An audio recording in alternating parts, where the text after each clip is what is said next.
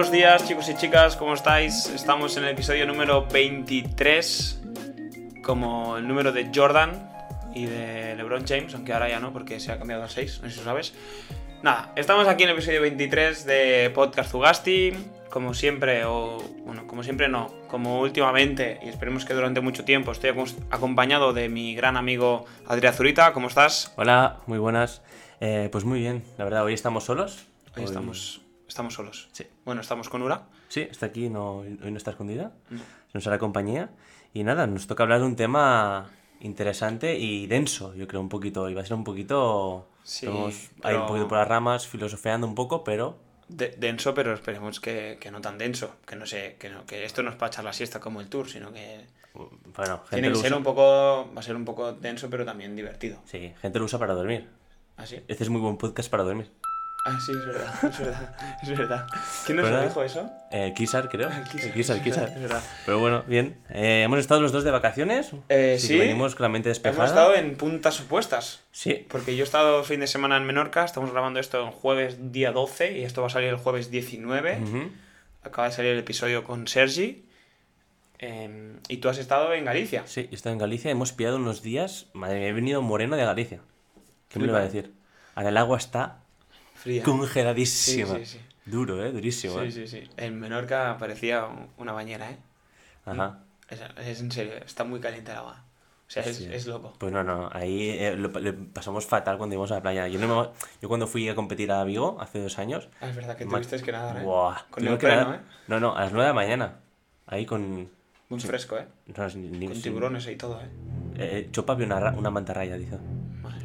Yo no me lo creo mucho, Yo pero... tampoco, seguro que es mentira. Pero sepa. Bueno, va, presentamos el tema de hoy. Eh, sí, bueno, no. Primero vamos a por la pregunta. Ah, sí, vale, va. Eh, la pregunta, sorpréndeme, Kai. Eh, mi pregunta es la siguiente. ¿Tú crees que hay personas ahora que están más felices o más tristes ahora que la mascarilla eh, ya casi nunca se lleva? ¿Crees que hay gente que dice, joder, ahora con la mascarilla no... Mierda, no puedo, igual no tal? ¿O crees que, crees que hay gente que dice, ah, bien, por fin puedo enseñar mis rasgos ¿Tú crees- característicos? ¿Tú crees que la, la mascarilla ha subido la autoestima?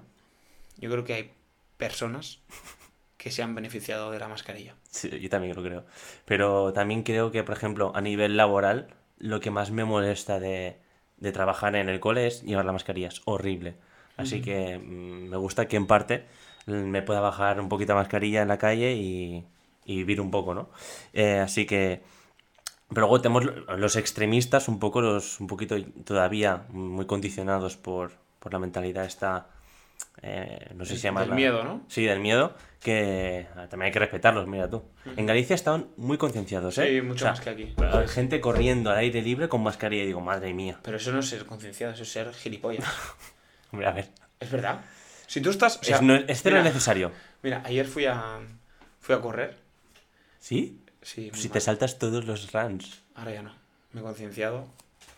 Entonces... Gente, eh, esto es mentira, porque vamos a correr con Ángel Mollera, que es un crack, y Ekai ha venido una vez, No. cuando tocaban los 200 metros. Sí, y gané.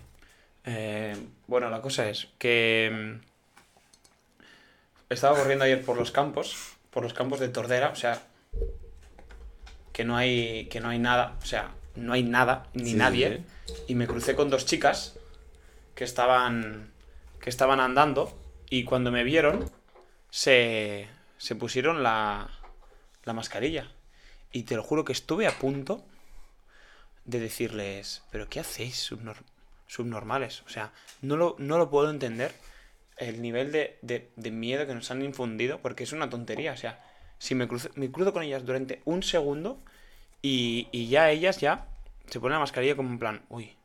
O sea, quiero decir, creo que hay unos extremos que, que no tienen, que no tienen mucho, mucho sentido.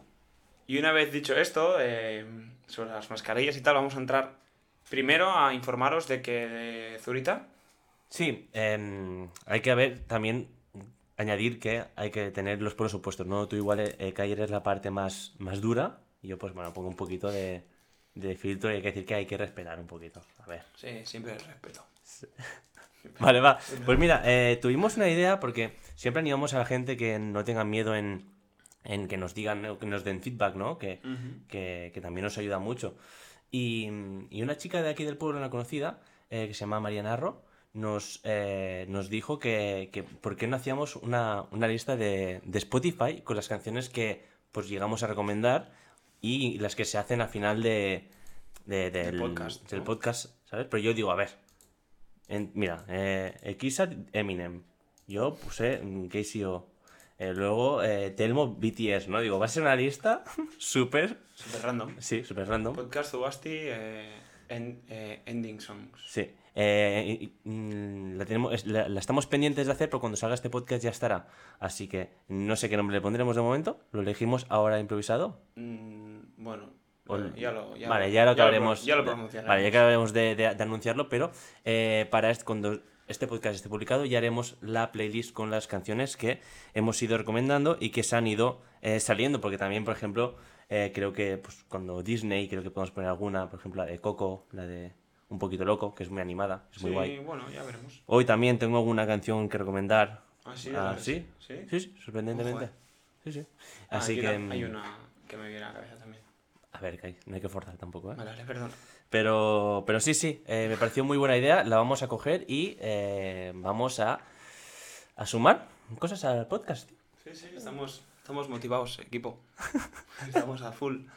Eh, como si no tuviéramos cosas en nuestra... Bueno, tú estás de vacaciones, Ya estoy de vacaciones. claro. Y pero- me voy de vacaciones otra vez. Pero luego en, en septiembre hay que trabajar, ¿eh? Fua, Sí, sí. Pero bueno, tú. Yo estoy motivado. Está Tanto para el trabajo como para esto. O sea que Vale, vale, vale. no me importa. Vale, vale. No me importa venir aquí y pasar Sí. tiempo contigo para que la gente nos escuche. Es, eh, Se tira, se pone el equipo a la espalda. Sí. Vale, perfecto. Venga, eh, vamos a ir con el tema. con el tema. Hoy hablaremos de resiliencia. Básicamente nos vamos a basar sobre todo en otra vez en los TFGs de Adel Zurita. Sí, yo creo que más que. mm, o sea, yo no me lo tomo más como un TFG, sino como un estudio que yo hice sobre un tema que me apasionó porque me tocaba muy de cerca. Y empecé a leer mucho sobre este, este- estos, estos temas, ¿no? Un poco. Y descubrí un autor que ya he mencionado bastantes veces que se llama Luis Marcos Rojas. Eh, luego leí sobre el libro que ya te regalé, que hemos mencionado, sobre La Rueda de la Vida de la Elizabeth Kubler-Ross, que también es una psiquiatra muy recomendada. Y el libro también está muy recomendado. O sea, no quiero decir que me cambió la vida, pero sí que me dio otra perspectiva de la vida muy diferente. Porque trata sobre la muerte y cuidados paliativos. También, pues, el clásico de Víctor Frankl, que también hemos hablado mucho de El hombre busca sentido. Total. Y, y muchos otros más, ¿no? Que ya iremos viendo. Pero, eh, bueno, me interesó mucho este tema y dije, hostia, ¿por qué no in- indagar un poco? Y sobre todo me gustó mucho resumirlo en pilares, ¿no? Como hicimos con lo de las preguntas ya de las decisiones. Eh, me gustó mucho porque creo que se hacía más a menos, tan- tanto para mí como para eh, los que lo leían, o ahora lo van a escuchar en este caso, que es, no sea simple un tocho, ¿no? No sea simplemente un tocho, sino que, bueno, que tenga sentido, hacerlo un ¿no? poco más didáctico. ¿no? Sí, más temático. Y mira, no sé, si te parece, hablamos un poquito tú también. A ver, tú, al final tú, yo creo que se corresponde mucho también con tu con tus estudios, ¿no? De psicología un poco. Sí, a ver, sinceramente. Y también eh, de la calle un poco, ¿no? La residencia que da la calle. Voy a omitir esto último. A ver, sinceramente creo que yo en la carrera sí que he tocado un poco la resiliencia, no, no mucho, la verdad, no es, no es un tema... Sí que se toca como un poco por encima en todas las asignaturas, pero no he entrado a, profun- a profundizar en ninguna asignatura como tal sobre qué es la resiliencia, cómo se trabaja, sí que tengo algún conocimiento que otro y sí que puedo relacionar algún concepto, pero básicamente tampoco soy, soy un experto porque el- eh, la resiliencia como tal estoy un, creo que se ha mm, utilizado demasiado para todo. Sí. Y creo que se ha- es una palabra muy extraña, muy bonita y todo el mundo utiliza en todo. O Sí, exacto. Por ejemplo, yo creo- pienso... a mí me ha cansado un poco el, el- el concepto como tal, el, el término, y, y lo aborrezco un poco más que nada por eso, porque se ha utilizado demasiado y creo que hay muchas cosas que no son resiliencia, que la gente lo llama resiliencia, que se utiliza en casi todo, que todo el mundo cree saber lo que es, eh, todo el mundo tiene una ligera idea y todo el mundo parece que sabe. De la Exacto, sí, es Y- como las vacunas.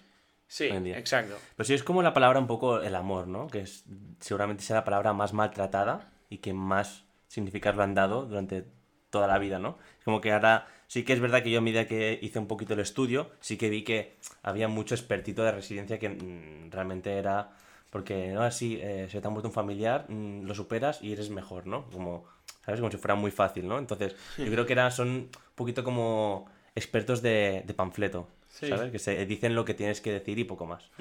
Así que, bueno, yo, yo dije- y- ya te digo, hice bastante estudio y me he quedado con bastantes cosas. A mí lo que no me gusta sobre todo es resiliencia, eh, del latín, no sé qué. eh, ¿Sabes? Como la, la definición de la RAE, porque... Lo que haría Telmo. No, porque es definición de RAE. Tenemos, vale. se van los orígenes, a la... Vale, vale. Tiene un nombre esto, el estudio de dónde, viene, de dónde provienen las Eh, la etimología. Etimología. Entonces, sí que yo sé que viene del latín, resiliere, Sí. ¿sí? Que es como rebotar, ¿no? Entonces, es un término que se aplicó pri- al principio a la física y para Sí. que lo, entenga- lo entendamos en lenguaje de, de tontos, para nosotros, ¿eh? No para los que nos escuchan, eh, es como si fuera, pues, un muelle, ¿no? Que tiene la capacidad de doblarse o de, de ser maleable y de volver a su, a su estado de origen, eh, a estado original, ¿no?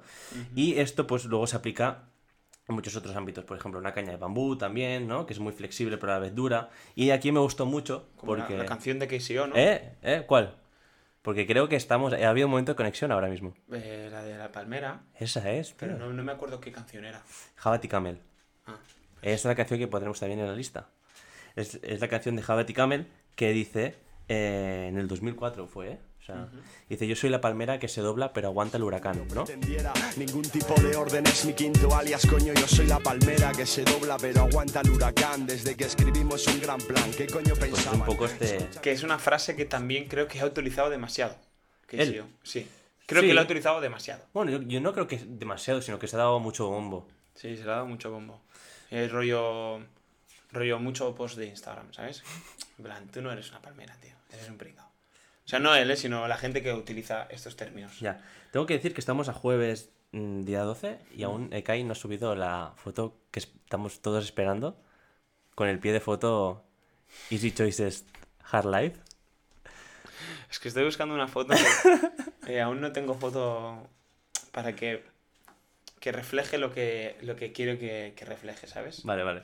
Entonces yo creo que mm, la resiliencia va un poquito por eh, resistencia, adaptación y recuperación, ¿no? Yo creo que es ley de vida que al final todo el mundo se lleva hostias, ¿no? Mm, Y, sí.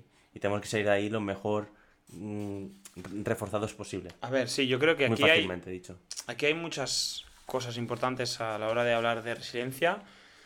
Eh, la primera es que la resiliencia dentro de cada persona es fluctuante. ¿Qué quiere decir eso? Quiere decir que una persona a lo largo de su etapa vital mm, puede tener eh, momentos vitales en los que es una persona muy capaz de superar adversidades eh, y de salir reforzado de ellas y en otras ocasiones puede no ser tan resiliente eh, en una situación muy parecida.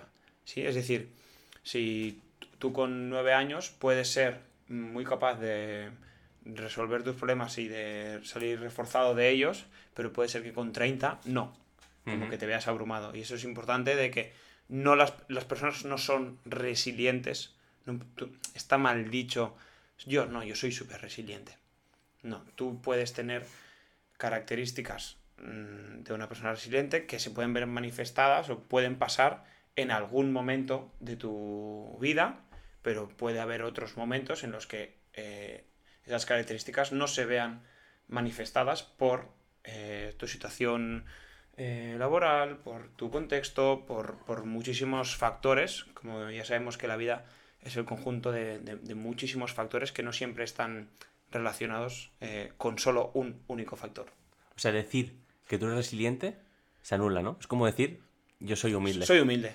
Soy- yo soy humilde. No, y en este caso eh, es, es aún peor, porque es- es- la humildad eh, no tiene mm, tantos factores, no es tan multifactorial igual como, como la resiliencia. Ya, exacto. Sí, yo ¿Sabes? creo que abarca muchos pilares más esto, ¿no? Abarca como mucha... Es que, es que yo creo que el problema es que es muy ambigua un poco, ¿no? Y por eso se juega tanto y hay tanto... Ese es el problema, que es, tan maldeable que es un poco, término ¿no? relativamente nuevo, es un término que se ha visto acogido mucho por la comunidad científica y por, y por la no tan científica.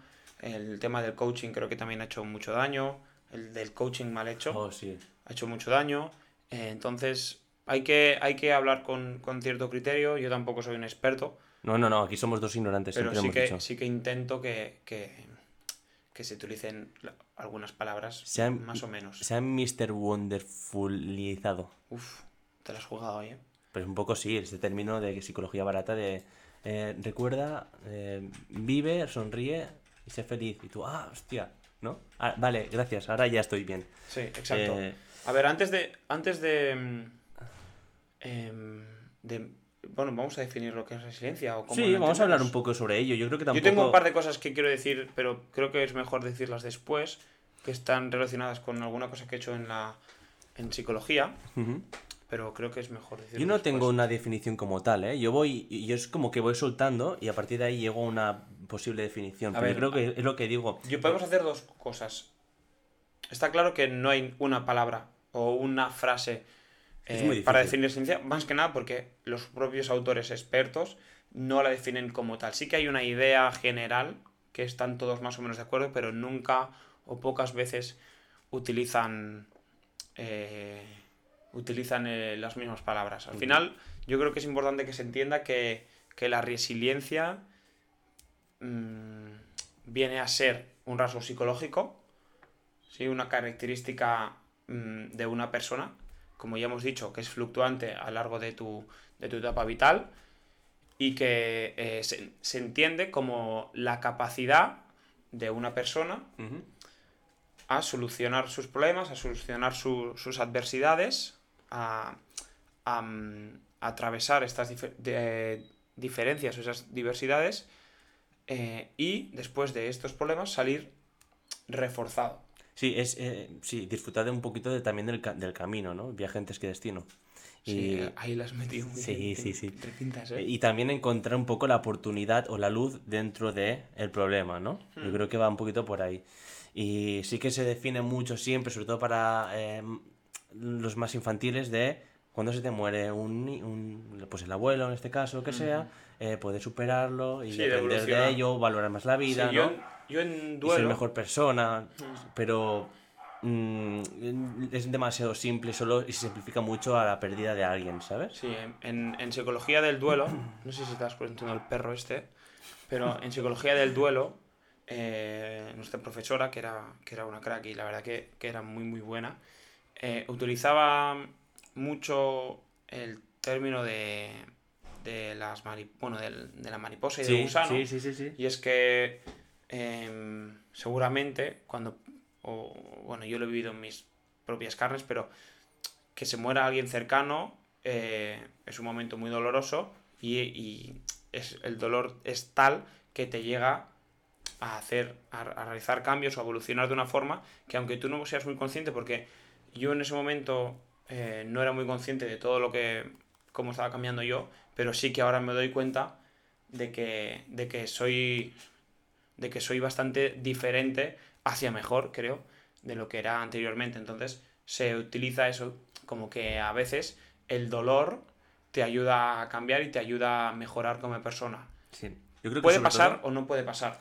Y sin necesidad de que haya un, un problema como tal, sino que estés simplemente harto de sufrir. Yo creo que muchas personas, aunque estén sufriendo, siguen tropezando, siguen tropezando y al final es cuando están hartos de sufrir que dicen, eh, vale, ahora sí que eh, quiero cambiar, ¿no? Porque si no cambias, si, tus resultados siempre son los mismos, es porque no cambias lo de antes, ¿no? Un poco. Y también hay que tener eh, presente que al final cada uno tiene su filtro de ver las cosas un poco, ¿no? Y al final cada uno sufre de una... Ya, ya hablamos creo que en uno de los primeros podcasts, donde, perdón, eh, decíamos que cada uno sufre de, de diferentes cosas, ¿no? Igual que eh, para mí, no sé, perder un WOT de Opens no será el mismo sufrimiento que eh, igual para ti, por ejemplo, ¿no? Entonces, cada uno tiene su, su filtro y su manera de, de- sufrir. Y siempre también tener, ser, presente de, que cuando eliges la opción A, es porque crees que te va a hacer más feliz, tanto a corto como a largo plazo, que la opción B, ¿no? Eso es lo que hablamos un poco, que creo que lo mencionamos, de que al final cada uno en ese mismo instante lo hace lo mejor que puede, ¿no? Y es una tontería criticar la sabiduría pasada desde la sabiduría presente un poco, ¿no? Y que aquí también nos ayuda un poco a quitar peso un poco encima, ¿no? De no siempre estarte pegando, ah, flageándote la espalda diciendo, joder, es que lo hice mal, lo hice mal, lo hice mal, ¿no? Al final tú en ese momento elegiste eso porque querías que te iba a aportar el máximo bien, ¿no? Un poco, entonces yo creo que va un poquito mm, por ahí, son muchos aspectos, por eso no, hemos dicho que no hay una, una decisión co- específica, ¿no? Así que nada, simplemente. Mira, con esto me, me, ha- me ha venido a la cabeza una película, no sé si ya la he recomendado, que se llama Patch Adams. Mm, No, de hecho yo no, ni la he visto. Pues es como el padre de la risoterapia, digamos, ¿vale? Y es muy buena, tiene, o sea, la recomiendo muchísimo. Es como eh, un doctor, ¿vale? Que encuentra su vocación en la medicina, pero la medicina muy humana, ¿no? Desde, desde la risa, o sea, desde por qué morir es malo, por qué un paciente que se te muera es malo. Eso también va muy de la mano con el libro de La Rueda de la Vida, ¿no? De al final que se te muera alguien, bueno, todo el mundo va a morir, ¿no? Entonces, cuando estás en el médico y se muere alguien es como si fuera eh, malo, cuando al final, bueno, es un proceso natural, ¿no? Entonces, eh, bueno, por supuesto eso lo, puedes evitar. Pero en esta escena de Patch Adams lo que decía era, voy a intentar ponerlo bastante gráfico, ¿vale? Vale.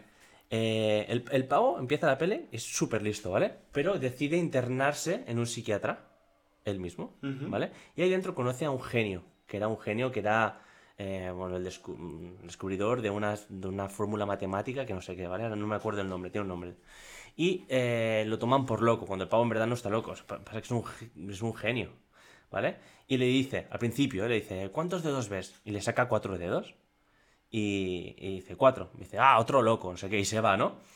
Y al final, eh, antes de salir del psiquiatra, vuelve a la habitación donde está este señor y le arregla con un celo un café, ¿no? Algo así. Dice, ostras, tienes maña, ¿no? Y le explica, dice, ¿cuántos dedos ves? Le saca otra vez cuatro dedos, ¿no? Y el tío dice, cuatro. Dice, no, no, no, no, no me mires, no mires a los dedos, mírame a mí, ¿no? Y se pone como los dedos entre las dos personas, ¿vale? Entonces dice, eh, ¿cuántos dedos ves? Mírame a mí. Y entonces ve cómo se difumina un poquito la mano y se desdobla los cuatro dedos, ¿no? Dice, ocho. Dice, ahora lo has entendido, ¿no? Y lo que viene a decir es que cuando tú miras la mano, lo que estás haciendo es focalizándote en el problema. Mientras, si miras más allá de la mano, te estás focalizando en la solución, un poco, ¿no? Entonces, eh, yo creo que va, también va por aquí, ¿no? La residencia de decir, te tienes que centrar en la solución, porque si es una, una solución, si hay una solución ya no hay problema, ¿no? Es un poquito esta metáfora que me gustó. La verdad que Muchísimo. me ha, me ha gustado, ¿eh?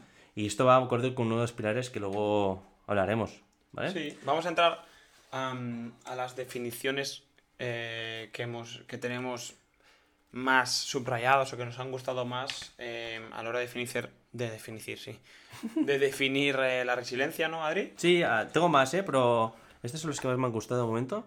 Mira, Vale. eh, tenemos a Kai, que es el que... Soy el, el lector de citas oficial del podcast. Exacto. Mira, primero tenemos aquí la de la psicóloga Kubler-Ross, que hemos mencionado. La psicóloga Kubler nos dice que... eh, pero esto no es... eh, La vida. ah, sí, sí, ya, pero esto no es la definición de resiliencia. No, no son definiciones es de una resiliencia cita que Adri ha pensado que era que podría ser interesante Son para muchas- los sí. oyentes, ¿no? que acercan a, pues, a esa definición global que tenemos. Vale. Un poco. O sea, la intención de hoy es que entendáis un poco más lo que viene siendo la resiliencia como término holístico. Exacto. No como supero una adversidad y ya está. Que al final es la, Eso la- es. la- Vale, la definición perfecto. sencilla. Dice así, la vida es como ir a la escuela. Recibimos muchas lecciones. Cuanto más aprendemos, más difíciles se ponen las lecciones. Cuando se aprende la lección, el dolor desaparece. Eso es lo que nos dice Cooler Ross. un- Cuando aprendes la lección, el dolor desaparece, ¿no? Un poco. Cuando ves la solución, se va el problema un poco, ¿no? Yo creo que va, va por ahí. Vale. ¿Sigo con, Sí. con los A siguientes? ver quién es.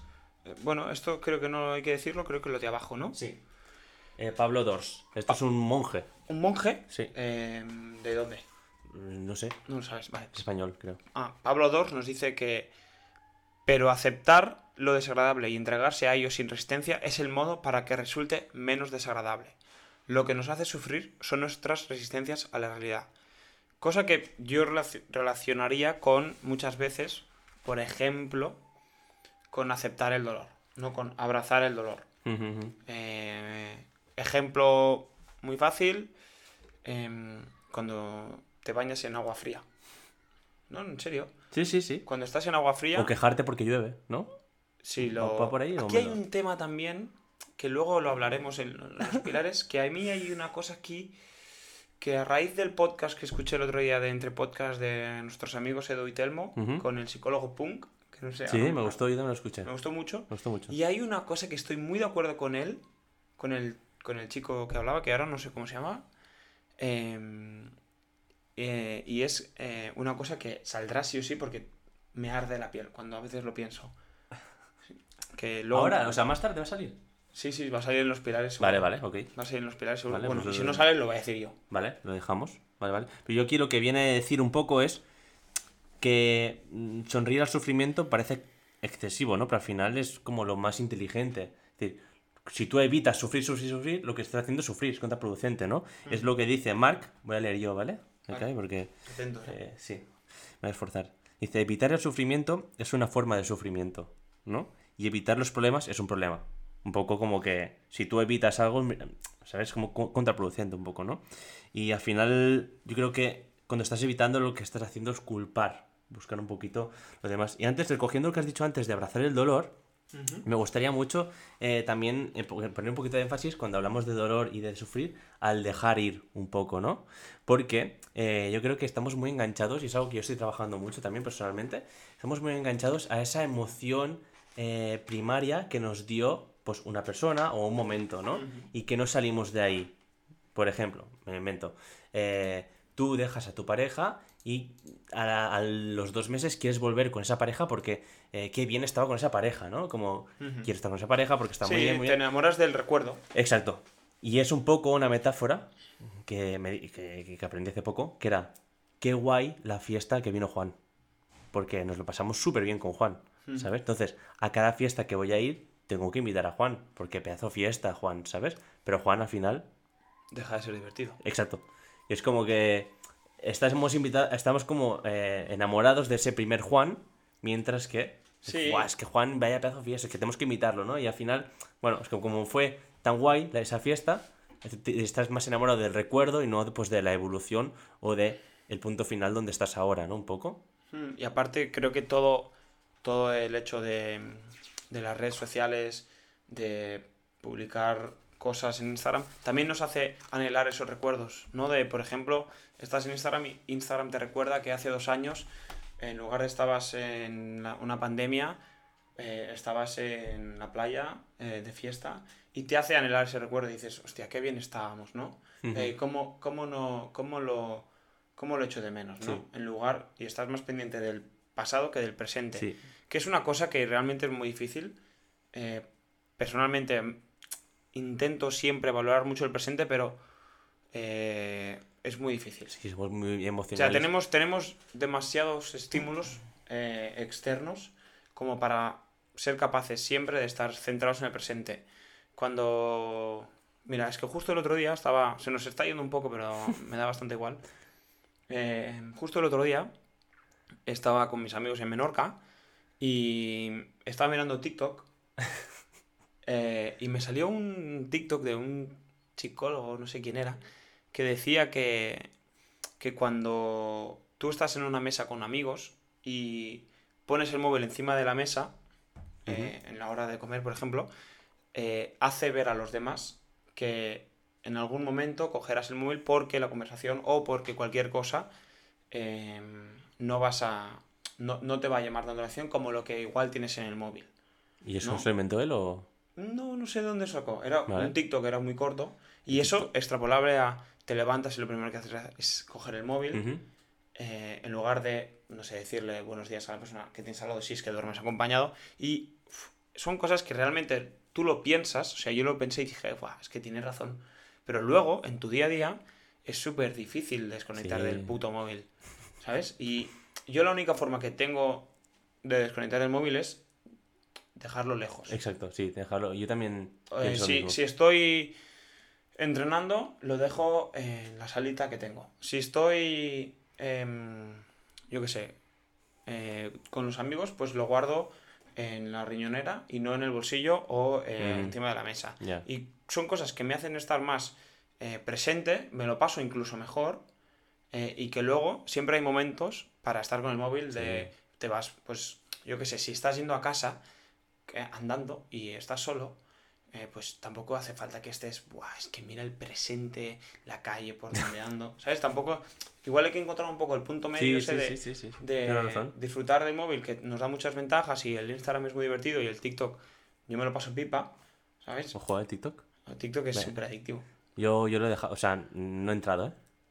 Tengo miedo. Yo sí, y es peligroso. O sea, solo me, me- lo uso para aprenderme TikToks. Ah, vale. Como el que te pasé ayer, ¿no? Eh, ojalá, guau. Pero es eso, que es, hay que em- empezar a... Somos seres que nos adaptamos rápido, nos hemos adaptado muy rápido al móvil, pero igual tampoco tenemos que dejar de lado tampoco eso. Y cosa que no está nada relacionada con la resiliencia. Vamos a volver al tema. Sí, está guay porque es, al final es un paso a ser más consciente, ¿no? Sí. Y sí, vamos a la última cita antes de entrar a los pilares. Pongo en contexto, ¿vale? Porque es un poquito larga. Vale. Y es una carta que le escriben a la doctora Elizabeth Kubler-Ross, ¿vale? Y lo que, le- o sea, es muy duro, ¿eh? O sea, pelos de punta, lo estoy pensando ahora mismo. Y es eh, un niño de tres años, tres o cinco, no, no, creo que es mayor porque tiene un poquito de conciencia, tiene rollo cinco o seis años, ¿vale? Pero bueno, al final es un niño moribundo, creo que tenía cáncer, ¿vale? Y le quedaban, o sea, era cáncer terminal, ¿vale? Y el niño tan, tan joven le pregunta que por qué él tenía que morir. Hostia. O O sea, el niño le pregunta a la doctora, ¿no? Sí, sí, sí, por qué él tenía que morir, ¿no? Y ella, pues un poquito intentando darle un significado a, a- a la vida, ¿no? Le, le- le explica lo siguiente. Eh, dice así. Con palabras senci- sencillas expliqué que la vida era un juego, semejante a lo, que a lo que hace el vendaval esparciendo las semillas, que son cubiertas por la tierra y calentadas por el sol, cuyos rayos son el amor de Dios que brilla sobre nosotros. Todos tenemos una lección que aprender, una finalidad en la vida, y deseaba decirle a Dougie que moriría tres años después y estaba tratando de comprender por qué, que él no era una excepción. Algunas flores solo viven unos días, unos cuantos días. Todo el mundo las admira y las quiere, como señales de primavera y esperanza. Después mueren, pero ya han hecho lo que necesitaban hacer. Duro, ¿eh? Ojo, ¿eh? Pero... Bueno, pero tienes, sí que es cierto y que es un, A su que vez su tiene motivo mucha para razón. vivir o su, o su misión en la vida, pues se podía entender que era más corta y, Sí. y ya está. A ver, es que no, no hay mucho, no sé, ¿qué le pasa a decir a un niño de 5 años que igual no Que- sabe ni lo que es eh, la muerte? Sí, sí, pero ostras, ¿eh? Duro. Y nada, antes de empezar, también ah, en, en el sentido de, de- de ese sufrimiento, de superar algo, una adversidad, al final también hay que tener en cuenta que cada uno tiene su ritmo y su, y su manera de hacer, ¿no? Que no tenemos que ser impacientes tampoco como en TikTok. Y también, eh, también yo creo que eh, la residencia es algo que se, eh, que se encumana, Sí, que se, que se contagia se transmite. se transmite. Por ejemplo, se ve muy bien en, en el, en el cuento clásico de Hansel y Gretel, donde Hansel es muy resiliente en el sentido de que los padres, creo que el padre concretamente, lo abandona en el bosque y son capaces de volver, ¿no? Y él está todo el rato, no te preocupes, vamos a encontrar la solución, tal, está todo el rato focalizan- focalizándose en la solución y eh, luego Hans, eh, Gretel es inspirada por esa bondad del hermano y esa resiliencia y luego es capaz de vencer a la bruja por esa inspiración, ¿no? Como que yo también yo creo que es una capacidad que se transmite mucho, ¿no? Que, que mm, ve, ve- o sea, sirve, sirve mucho ser de modelo, en ese sentido. Sí, sí, estoy, estoy, estoy muy de acuerdo. Muy de acuerdo. Entonces, eh, ya hemos definido más o menos, o creemos que hemos definido un poco lo que es la resiliencia. Si te parece, Adri, vamos a empezar con las. eh, con los cinco pilares. Sí, bueno, hay, hay un total, al final, entre los dos TGGs, eh, hay un total de unos 11, 12. O- son 11, son, no son 6 más 7, perdón, son 13.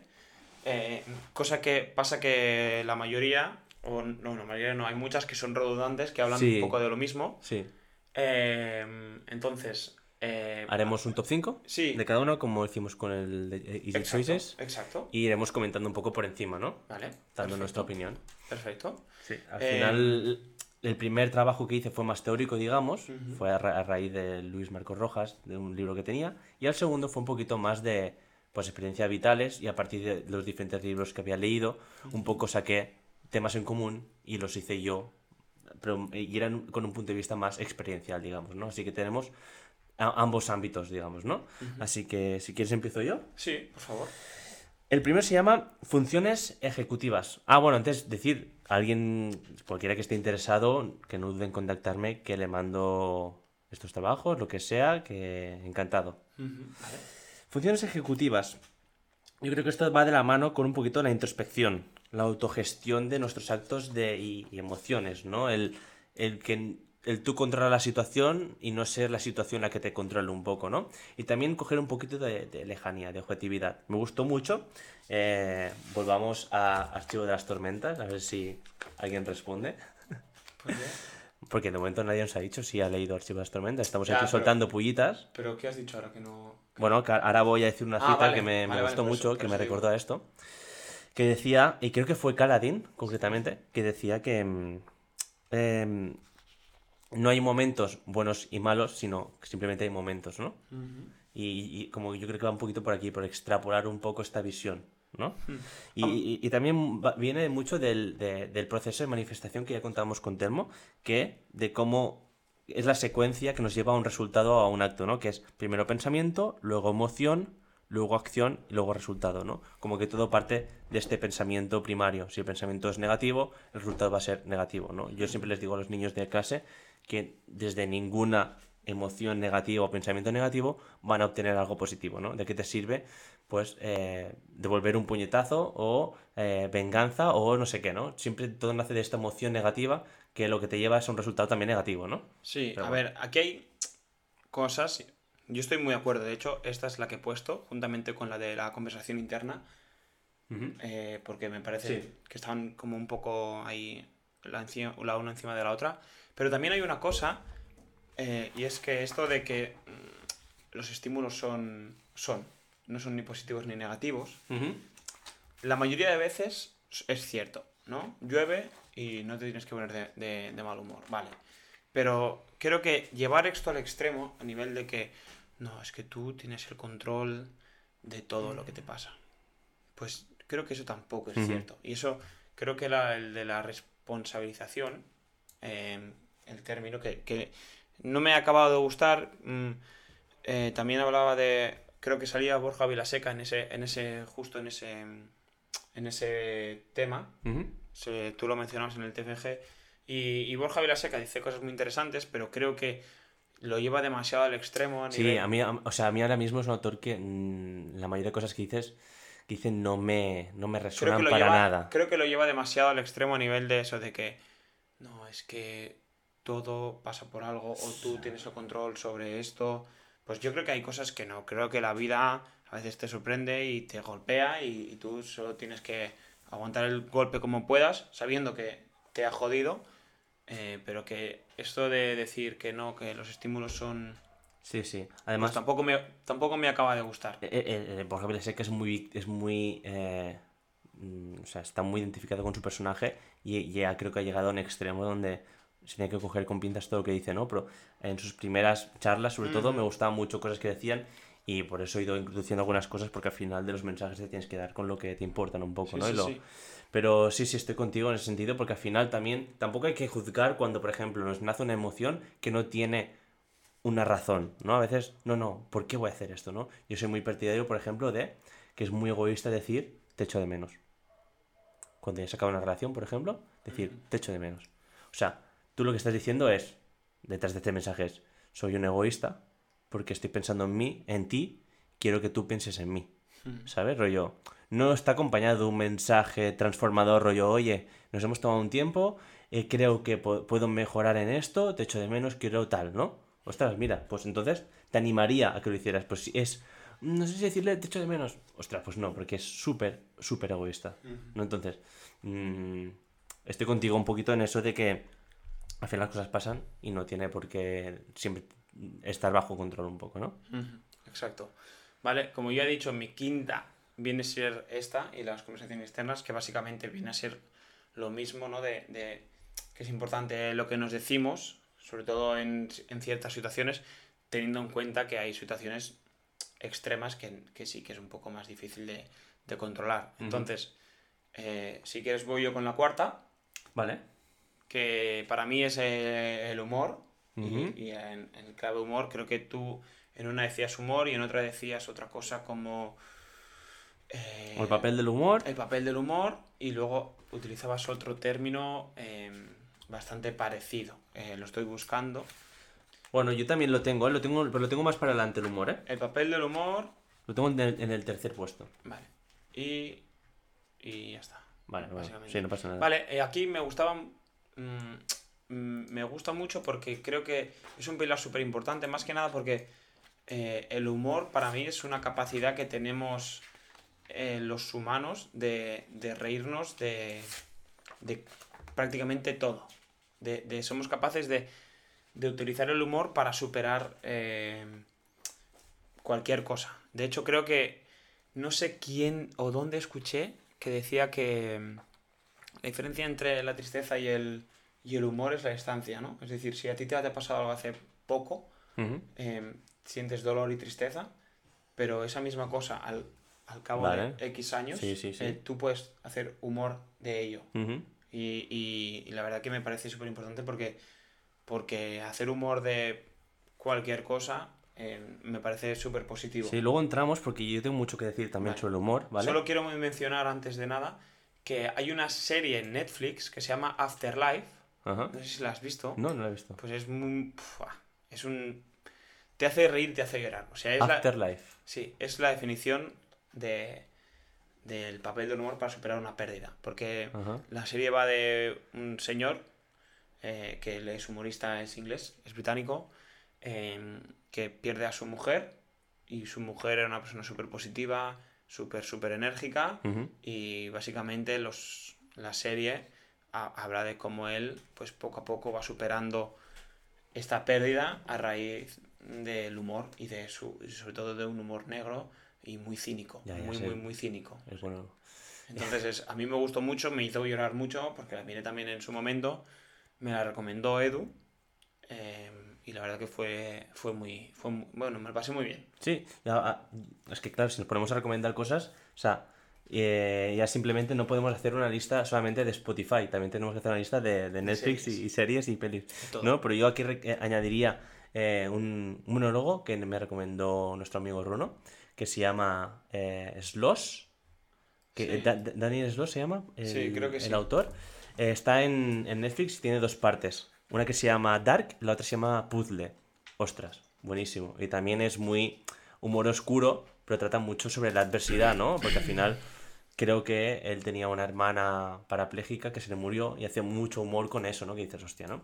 Pero al final también en este humor, yo creo que cabe mucho el hecho de, oh, me he ofendido por lo que has dicho, no sé qué, rollo, "Mm, ¿por qué te metes con esta persona, rollo? A esta persona te ha pedido que la defiendas, rollo, tú te crees superior que ella y por eso te, te, te ofendes, porque tú eres superior que esa persona. ¿Sabes? Como un poco va por ese... Sí, los, los es- ofendiditos, ¿no? Sí, que dice dice, por ahí. esta persona no te ha pedido tu defensa, es decir, estamos haciendo humor con ello y esta persona se está riendo, quiero decir, mm, tú te crees superior a ella y por eso te- la tienes que defender, ¿no? Un poquito va por ahí, ¿no? Eh, luego recogeré algún par de cosas porque el- lo que tú decías no era un pilar en el primer TFG, se llamaba la, la potencialidad del humor, que hablaba sobre todo de, un, de unos chicos que se llaman Magma Comedy, que luego explicaré, luego lo recojo y explico qué son Magma Comedy, que son unos cracks. Vas con tu cuarto entonces, Sí, ¿no? voy con mi cuarto que tampoco diré mucha cosa más, es la autoestima, esa autoestima positiva que se contagia. Que es mi tercero. Ah, pues hemos intercalado humor y autoestima, ¿no? Pero sí, esa autoestima saludable, ¿no? Que hablábamos también cuando hablamos con Telmo en tu TFG, ¿no? Ujú, Que esti- esa confianza, esa fuerza de voluntad, ¿no? Esperanza. Y que al final también se aprende, es algo que se aprende, que no te nace. ¿no? Como hablábamos del pensamiento positivo, yo creo que también es algo que se, que, que- que se aprende, ¿no? Ujú. Eh, sí, pero sobre todo ese pensamiento positivo, esa, esa buena autoestima, ¿no? De, de ganas de vivir un poco, ¿no? Entonces, poco más que decir sobre autoestima, ya te dejo a ti para que No, hables. yo creo que yo la mencioné porque creo que es un factor muy importante. Eh, no vamos a entrar en definirla, tenéis un episodio entero Exacto. en el que hablamos de la autoestima.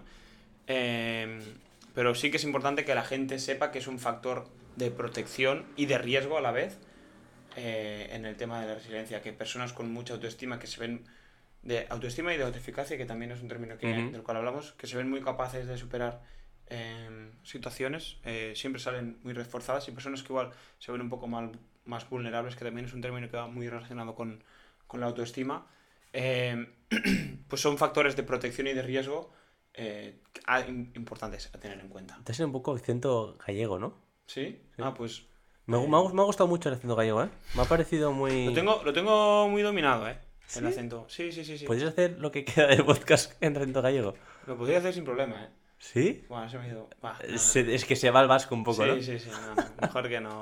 Pero me, gustó mucho el acento, es como muy acogedor, ¿sabes? Sí, sí, sí, sí, es verdad. Me gustó, me gustó. Eh, pues mira, ah, volviendo que tu tercero, digamos, era la autoestima, ¿no? Y el mío era el humor, Exacto. recogiendo lo, lo del humor, Sí. al final eh, me gusta mucho porque todos los libros que leía en este tema, todos tenían pizca de humor.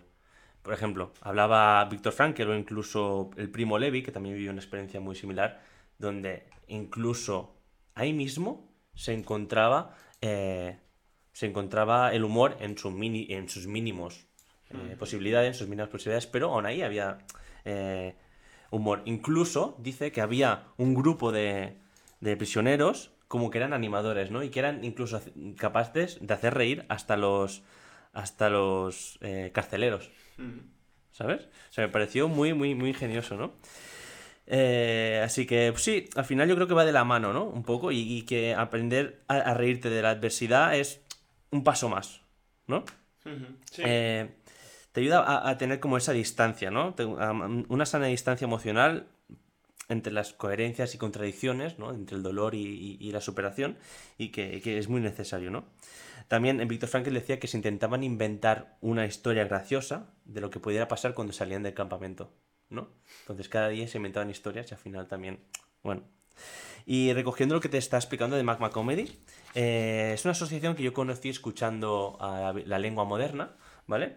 Y lo que viene a ser eh, es que tratan el humor como he- herramienta terapéutica, pero ya no es como Patch Adams, ¿no? Que Patch Adams, por ejemplo, estaba un enfermo y él lo que hacía era hacerle reír y dentro de su, sufrimiento, pues hacer un poquito de pachacho, ¿no? Un poquito de, de payasete. Pachacho. Entonces, lo que e- ellos proponen es, ellos son eh, eh, psicólogos, también hay, son, hay docentes, educadores sociales, y que a la vez son humoristas, ¿no?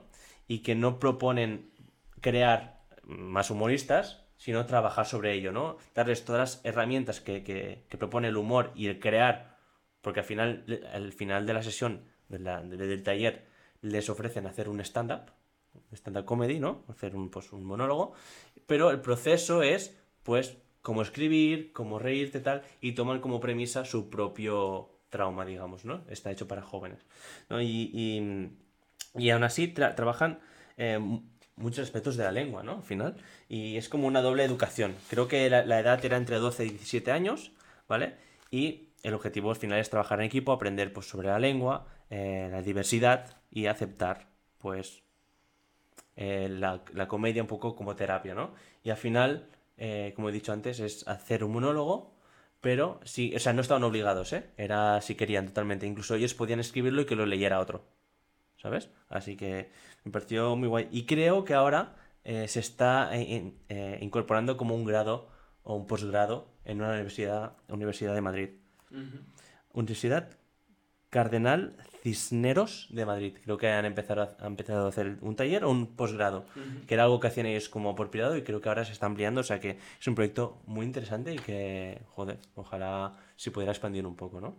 Muy interesante. También eh, retomando un poco lo de lo de el campo de concentración, eh, recordé una parte que, le- que le- que leía de, de, de Víctor Frankl que decía que cuando, cuando él hablaba de su logoterapia ¿no? y de encontrar el significado de la vida, decía que cuando veías a, a prisioneros que estaban fumando, es que ya se daban por perdidos. Sí, porque, Porque- valía mucho dinero. No, porque intercambiaban cigarros por, comida. Sí, sí, sí. Y eso. cuando ellos ves fumando era como que ya habían perdido sentido y que y por ahí de ahí viene un poco también su Sí, su logoterapia, que luego hablaremos. acuerdo. Vale, entonces llevamos tres cada uno. Sí, Quedan la segunda y la primera. Yo tengo que decir que estas dos primeras las tengo como muy, muy, muy juntas. eh, sí, yo también las tengo bastante juntas y he dudado. Y la segunda, eh, por poner, eh, he puesto toma de decisiones importantes, porque creo que, que tomar decisiones es algo que no le gusta a nadie. Creo que es algo muy difícil, lo hablamos eh, Sí, lo hablamos con lo- con el podcast de Hard Choices, Easy Life y Easy Choices, Hard Life. Ajá. Eh, pero creo que va un poco más allá, porque aquí habla sobre todo de eh, cuando tomamos decisiones, ¿no? ¿Por qué o cómo sabemos que estamos tomando una decisión acertada? Y aquí habla de que eh, de que estas decisiones van relacionadas con nuestros valores actuales, ¿no? De qué cosas creemos que nos puede hacer mejor persona Sí. y sobre todo de los valores deseados, ¿no? Sí, de lo que quién quiero de- ser Exacto. en un futuro, ¿no? Y creo que tomar decisiones difíciles eh, cada vez cuando nos hacemos más adultos y cuando ganamos más notoriedad en el mundo laboral o profesional o de, o de cualquier tipo, cada vez es más difícil porque cada vez salen más oportunidades y es importante saber eh, qué, cómo- qué- qué nos define a nosotros y a partir de esa definición personal tomar decisiones en respecto a ello. ¿no? Si tú te consideras alguien eh, muy... Que, que su opción número uno es el dinero, pues si te, of- si te ofrecen una- un trabajo en el que te van a dar muchísimo dinero, una remuneración económica muy muy alta, pues tú tienes que tomar la- eh, esa decisión en función del valor que tú crees que te representa, que es eh, el, el económico. Si tú Ujú. crees que lo que más te importa es eh, tu familia y tu gente, pues tienes que tomar decisiones acuerdos con ello. Creo que es difícil para todos, pero creo que utilizando esta técnica ¿no? de, de los valores actuales con los valores deseados, eh, se nos hace igual un poquito más fácil. Sí, a mí me gustó mucho porque cuando estaba trabajando esta parte, lo que nos hacían hacer el ejercicio que, que hacía era como que pusiera cinco valores actuales versus cinco valores deseados, ¿no? Y siempre ver dónde aspirabas y si esa deci- de- decisión te iba a acercar más a esos cinco valores deseados, ¿no? Un poco. O sea, que es un ejercicio que también puede hacer cualquiera que nos esté escuchando, ¿no? Eh, vale, pues mi segundo pilar es eh, ser 100% responsable. ¿Vale? Esto se puede interpretar de muchas maneras. Sé que antes lo has criticado, pero te voy a dar mi opinión a ver si te, te, te convence un poquito. Este para mí es el peor. ¿Sí? Sí. Ser, ser 100% responsables. O sea, que- no en el sentido de no aceptar que hay cosas que no puedes controlar, sino la actitud que tomas ante esa adversidad. Me refiero. Claro, pero entonces no sería este, sino sería el de manifestación. No, no, no. Has equivocado. Vale, vale. Bueno, eh, pon- eh, explícamelo. Mira, lo que yo venía a decir aquí era que eh, tú tienes que aceptar toda culpabilidad en un hecho, ¿vale? Es decir, ¿por qué? Porque si no lo que estás haciendo es culpar siempre fuera, ¿no? El típico adolescente que es que mis padres no me entienden, es que mis padres no me quieren, ¿no? Pero no se pregunta, ¿hay algo que pueda hacer yo o podría haber hecho para cambiar la situación, mejorarla o apartarme de ella? Es un camino, yo creo, para no caer en el victimismo. Sí, pero yo creo que también es muy injusto creer que siempre tú has tenido la culpa. No, no, no Y tener la culpa, eso, ¿eh? y utilizar eso para, para hacerte mejor persona de lo que realmente eres. Pero yo creo que no es tener la culpa, sino responsabilizarte de decir, eh, vale, la culpa no es de nadie, pero podría haber yo hecho algo para mejorarlo. Sí, eso sí, ¿Sabes? pero- ¿Y, qué, ¿Y qué puedo hacer ahora? Pero a raíz de, ese, de esos pensamientos o de esas, de esas acciones, creo que puede llegar a, a decir, a utilizarlo como eh, un arma de doble filo, ¿no? En el sentido de que yo me responsabilizo de esto, ¿no? Sí. Creo que yo aquí podría haber actuado mejor y he actuado mejor para X, ¿no? Pero X no lo está haciendo. Como que si tú partes Pues desde esa base, no, creo que no es justo eh, obligar o utilizar eso como una. como luego para. para utilizarlo en, a- en contra de alguien, ¿no? Ya, Es decir, porque- si tú actúas así, actúas así, pero no tienes que manifestarlo. Totalmente, 100%. Claro, pero tú no puedes elegir cómo el otro va a actuar, ¿sabes? Exacto. O Pero sea, y ahí 100%. ahí está lo sí. importante. Yo creo que si, si eres capaz de, de actuar de esta forma sin esperar nada de nadie, es, lo es muy bueno. Pero creo que a veces eh, Sí, sí. se puede caer en la trampita de no, yo actúo así esperando que No, no, él lo no, sepa claro. Pero es que para- entonces no es sincero eso, ¿no? Vale. No, es, no es muy Lemilión. No, no, es cero el millón, por eso lo digo y por eso me, me da un poco de tirria. Por eso te decía que es, al final yo tengo ese, ese punto de vista de alejarme del victimismo un poco, ¿no? De que al final eh, tomar responsabilidad en, en el asunto y al final cuando tú tienes un resultado positivo, no te sale culpar a nadie, ¿no? Va un poquito por aquí. Claro, pero cuando el resultado es negativo. Te sale culpar muchas veces, ¿no? Entonces tampoco deberíamos culpar a nadie. por eso, por eso. Ni esperar que el otro actúe de esa manera, porque al final tú has decidido actuar así. ¿Entiendes? Yo, yo creo que es más algo tú para poder superar ese problema. Un poco. Va por ahí, ¿eh? Así que nada. mm, Claro, aquí ya viene mucha teoría de decir de lo que hemos dicho antes de que es una tontería culpar la sabiduría, los actos pasados de la sabiduría presente y, y todo aquello, ¿no? Pero al final, lo que hemos dicho, ¿no? Sobre Frankel, el, el sufrimiento deja de, de- de ser cierto modo sufrimiento en el momento que se encuentra un sentido, ¿no? Cualquier problema, como hemos dicho con Pachadam, deja de ser un problema cuando le ves la solución, un poco, ¿no? Va, va más por aquí, pero entiendo tu punto de vista y tienes y te apoyo 100% en eso, ¿eh? Tío. De nada. Vale. Eh, ¿Vas tú con la primera y luego voy yo? Vale, sí, la primera también tiene bastante que ver con lo que ya hemos hablado muchísimo, eh, que es un poco el papel que hemos venido a hacer aquí en la vida, ¿no? un poco la vocación. Pero antes déjame, déjame introducir una cosa que me pareció muy, muy, muy interesante. No lo he puesto como pilar, pero es el pilar que se llama perdón y aceptación.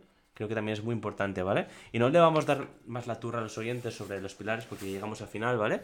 Pero quiero que leas eh, otra parte de, de Elizabeth, de, de la Kubler-Ross, cuando visitó un campo de concentración en Majdanek, ¿de acuerdo? Allí, para ponerte en contexto, se encuentra con Golda, ¿vale? Golda es una niña, Golda es una niña que eh, está ahí y ella fue víctima del campo de, con- de concentración y, y se salvó por los pelos de la cámara de gas, ¿de acuerdo? Entonces explica un poco su punto de vista y hablando ahora de perdón y aceptación, ¿sí? Bien. Eh, Golda le dijo a Elizabeth, tú también serías capaz de hacer eso. Hay un Hitler en todos nosotros. Te sorprendería ver todo lo que eres capaz de hacer si hubieras sido criada en la Alemania nazi. Eh, luego sigo, y Golda fue una víctima, una víctima más del campo de concentración, quien hubo de entrar en una cámara de gas junto a su familia y sobrevivió a causa de la falta de espacio. ¿Sí? Sí, sí, sí, sí, sí. Sigo. Cuando se sentía desfallecer, cerraba los ojos y se imaginaba los gritos de sus amigas que habían sido usadas de cobayas en experimentos. Y pensaba, debo vivir para contárselo al mundo, debo vivir para contar los horrores que ha cometido esta gente. Y así alimentaba su odio hasta que llegaran los aliados. Después, cuando el campo fue liberado, se sintió paralizada por la rabia y no logró verse dedicando el resto de su valiosa vida a vomitar odio. Como Hitler me dijo, si dedicara mi vida, que me fue perdonada, a sembrar las semillas del odio, no me diferenciaría en nada de él. Sería simplemente otra víctima más al intentar propagar más y más odio. ¿No? Yo creo que coge muy buena posición en el sentido de lo que puede hacer es odiar más o utilizar ese odio como para algo positivo, ¿no? Dice, si logro que una sola persona cambie los sentimientos de odio y venganza por los de amor y compasión, entonces he sido digna de sobrevivir, ¿no? Como que eh, utiliza esta- eh, el hecho de que haya sobrevivido por suerte o por casualidad para algo positivo, ¿no? Como que me Sí. gustó mucho. Sí, yo creo que es algo que, que solo son capaces de entenderlo personas que, han, que están en esa situación. Porque creo que es la rabia y el odio es una eh, es un sentimiento muy inflamable, muy, muy volátil, que se, que se que el, el más mm, primal de todos, el más eh, fácil de sentir, pero también es un sentimiento que agota mucho. Creo que es un sentimiento que, que te cansa mucho y que, y que no y que no gusta sentir. Y te pasa mucha factura a ti, justamente. Exacto, que, que es sirve para muchas cosas y se puede utilizar para muchas cosas en según qué momentos, pero a la vez es, es, un, es muy peligroso y, y- y hace y esgota mucho, sobre todo Ujú. esgota mucho y cansa mucho y te lleva y puede derivar en casos mucho más peligrosos, así- por así decir. Vale, pues mira, el último pilar que tengo yo es la finalidad de nuestra existencia, ¿no? Un poco lo que siempre hemos dado la turra con el tema de la vocación, ¿no? Lo importante que es. Y va de la mano, pues, con la logoterapia que hablábamos de. de. de, de Frankel, perdón, que no me salía, ¿no? Y su base es una frase que dijo Nietzsche, que dice: Quien tiene algo por lo que vivir es capaz de soportar cualquier cómo, ¿no? Un poco como que. eh, él dice: Desgraciado de aquel que no viera ningún sentido en su vida. O el que dice ya no espero nada de la vida en el campo, aquellos que están fumando cigarros, eran los que estaban dando por perdido su vida, ¿no? Él realmente por lo que sobrevive al final es por su, su, capacidad de pensar en el amor de su mujer, en, el reencuentro con ella y en el poder compartir todo lo que estaba viviendo y aprendiendo, ¿no? Y cada día se recordaba eso y eso era su sentido de vivir. Y pobre de aquel que no, no tuviera algo similar porque entonces era cuando desfallecía un poco, ¿no? Así que la- yo creo que la pregunta, o sea, lo que se pregunta es, ¿es realmente lógico preguntarse el sentido de la vida? Él dice que no, lo que tienes que preguntarte es otra cosa, es eh, no que esperemos nada de la vida, sino qué es lo que la vida espera de nosotros un poco, ¿no? Yo creo que esa es la pregunta que te tienes que hacer como fin para encontrar un poco pues, la vocación, ¿no? No sé qué opinas, Ekai. No, me parece. Me parece. eh, yo la tenía puesta en el número 6. Creo que es muy importante eh, saber para qué estás aquí y, por lo me- y, y vivir en torno a ello. ¿No? Sí, y que al final también eh, no, no es tan bonito, porque al final tienes que agotar otras cosas, ¿no? bueno, Porque, pero por saber. ejemplo, Pero quiero decir.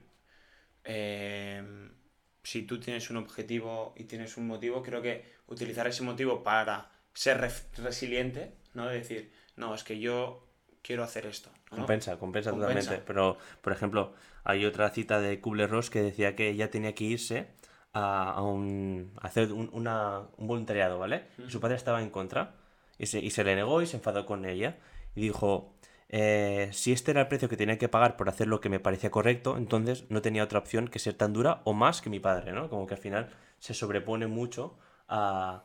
a a, bueno, a, lo más- a otras cosas, ¿no? Sí, sí. Tu vocación es lo primero, ¿no? Y que esto se relaciona mucho con lo de las decisiones. Sí, sí, sí, sí, claro. Porque hay que tomar decisiones en torno a eh, quién quieres ser o los valores que te rodean y los motivos para vivir, ¿no? De, de la forma en la que, en lo que tú los relacionas. Y ahora te voy a leer una cita bíblica. Buah. Buah, Cita bíblica, no te he dicho ni, ni mi, mi interpretación cristiana Sí, ni sí. nada. Bueno, unas palabras de Jesús que creo que fue un adelantado a su tiempo y que hay mucho que aprender fuera del mensaje cristiano Sí, sí. que hay detrás, ¿eh? Te escucho. Pero eh, él estaba en una sinagoga y entiendo que era domingo, era el día de, de descanso del Señor, ¿vale? Y ahí había un hombre que tenía, eh, dice que tenía seca la mano, pero yo creo que tenía como algún tipo de parálisis o algo en la mano, ¿no?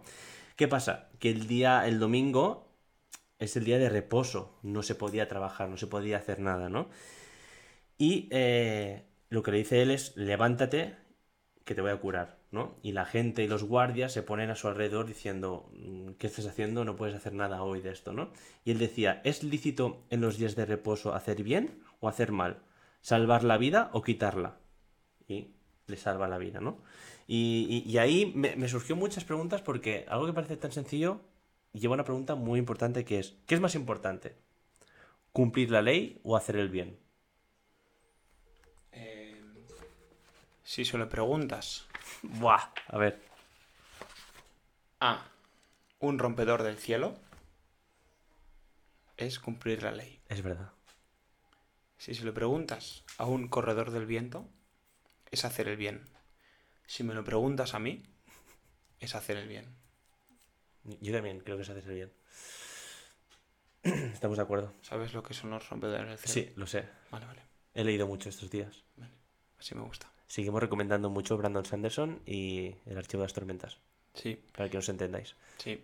Eh, vale, y mira, y tengo una, yo creo que es una... Una última cita. Sí, pero creo que te pone los pelos de punta y yo creo que es para acabar un poco. Vale, Así pues que vamos con tu top Vamos 1. con mi top 1, que es eh, conexiones afectivas, Vale. que básicamente creo que es uno de los pilares, eh, no, el pilar más importante de la resiliencia, juntamente con la de la toma de decisiones, básicamente porque hay muchas situaciones, por muy solitario que seas o por muy capaz que seas, creo que hay veces que el apoyo de los demás es vital porque básicamente el ser humano es un ser social y necesitamos de conexiones afectivas, de, de familia, de amigos, de parejas, eh, básicamente porque somos, es nuestra naturaleza y creo que debemos eh,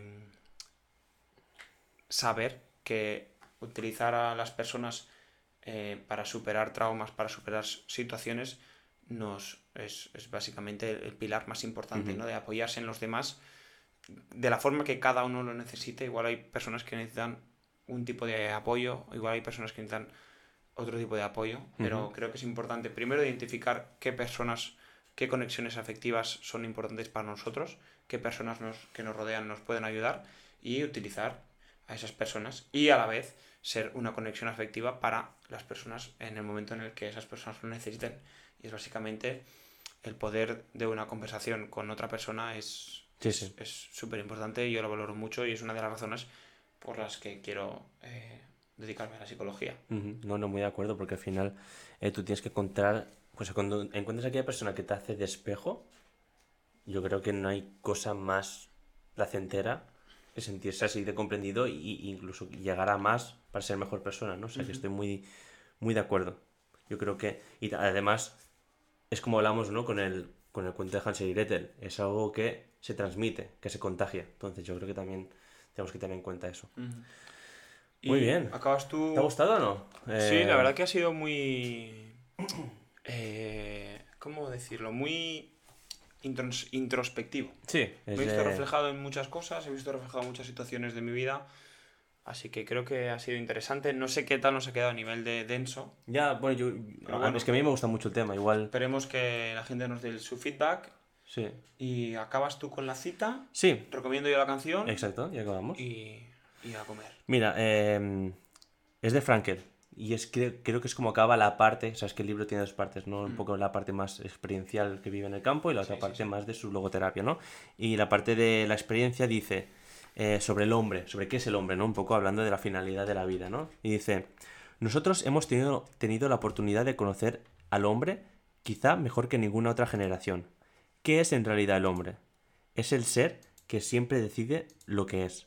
Es el ser que ha inventado las cámaras de gas, pero asimismo es el ser que ha entrado en ellas con paso firme musitando una, una oración. O sea, esta dualidad, Espectacular. esta dualidad, pero de punta ahora mismo, ¿eh? Pero bueno, espero, esperamos que os haya gustado, chicos, y que hayáis aprendido... Bueno, y sobre todo que os haya gustado, porque no queremos que sea nada pesado, pero que Sí, no, no, claro. aprendáis Si con nosotros y que... Si no le gustan, pues que se vayan a escuchar otro podcast. Bueno, y creo que el siguiente podcast tengo muchas ganas. Tengo muchas, muchas ganas. ¿No lo- no lo ahí con el... revelamos? No, no. Dejémoslo ahí con A el ver. hype. Yo creo que podemos hacer incluso algún tipo de adivinanza estos días en las redes sociales. Así que Vale. que estén atentos. Porque se viene, se viene uno muy, muy guay. Sí. Para acabar, voy a recomendar yo la canción, ¿vale? Que es la siguiente. La canción se llama eh, Love Sick de ASAP Rocky y Muramasa. ¿Vale? Y ahora es, bueno, ahora ya está sonando. ¿Cómo has dicho? Love Sick Oh, vale, vale. Es que me está fijando en la pronunciación. de ASAP Rocky y Muramasa. Muy bien. Disfrutadla y nos vemos en el siguiente episodio. Chao, chao. Cold, the weather so chill, chilly, willy, penguin feathered road. Cause I'm sipping pro, yeah, that method's pro. Pro methazine, yeah, stepping stone. Oh, they acting up, get your weapons wrong. They only killing time, another second gone. I heard your man at home, now you melatonin, but you acting young. and you hella grown.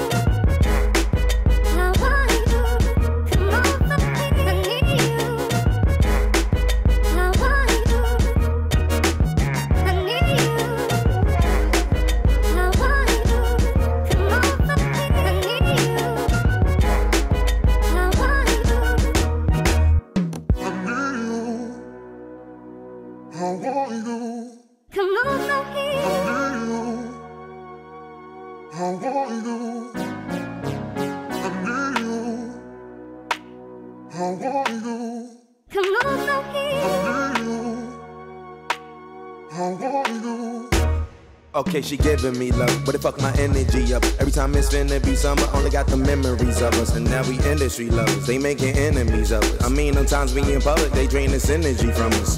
Visit Italia, be my senorita. Evita or Ibiza, either way you need a visa. I ain't talking about MasterCards, debit cards either. Credit charge, Kermit the Frog, margaritas. Yeah, I heard she got a man, homie. Yeah, yeah, you wanna lay the hands on me. But he should see the way she dance on me. Yeah, wishing I ain't had no pants on me.